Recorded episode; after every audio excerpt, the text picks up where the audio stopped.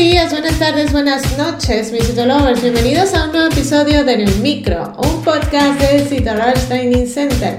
El primer podcast que trata temas de citopatología y marketing digital en salud.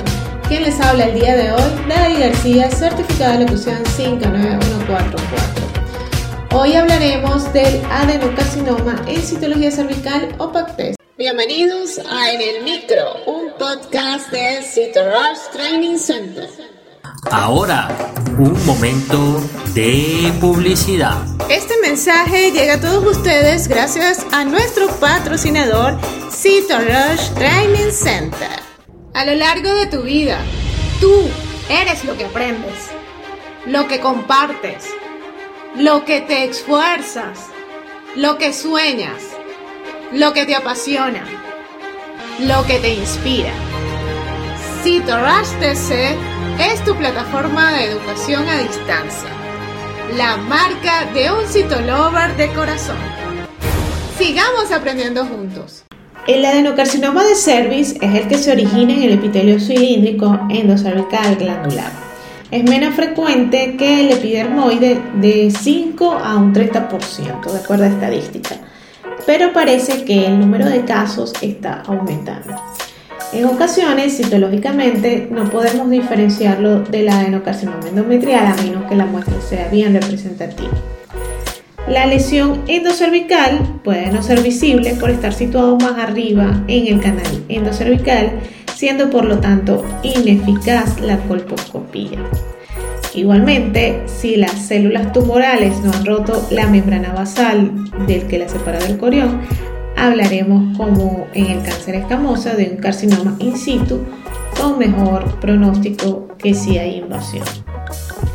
Así como en el cáncer epidermoide del cuello uterino existe como precursor el carcinoma in situ y antes de este las displasias, en el adenocarcinoma no existen unas alteraciones citológicas definidas antes la aparición de un cáncer. Por ello podríamos enmarcarlo en lo que precede un in situ.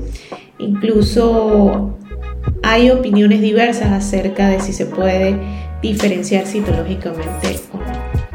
Además de diagnosticar el adenocarcinoma, podemos observar atipias celulares que permiten alertar y que se investigue por otros procedimientos si la citología no es concluyente.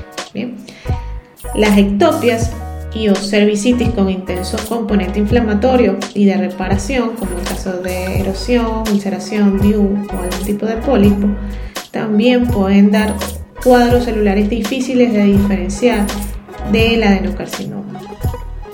Por ello, el diagnóstico de las atipias de células glandulares es equivalente en el epitelio glandular del ascus en el epitelio escamoso. Bien, pues así se podría decirlo que un diagnóstico patológico impreciso requeriría pues una revisión especializada o controles a través de otros procedimientos como por ejemplo el herado, la biopsia, la colpomicrohisteroscopia y la histeroscopia. Si te interesa la citopatología, pues te invito a inscribirte al Master Training de Citopatología Ginecológica que tenemos disponible en la plataforma. Puedes checar en nuestro catálogo de cursos.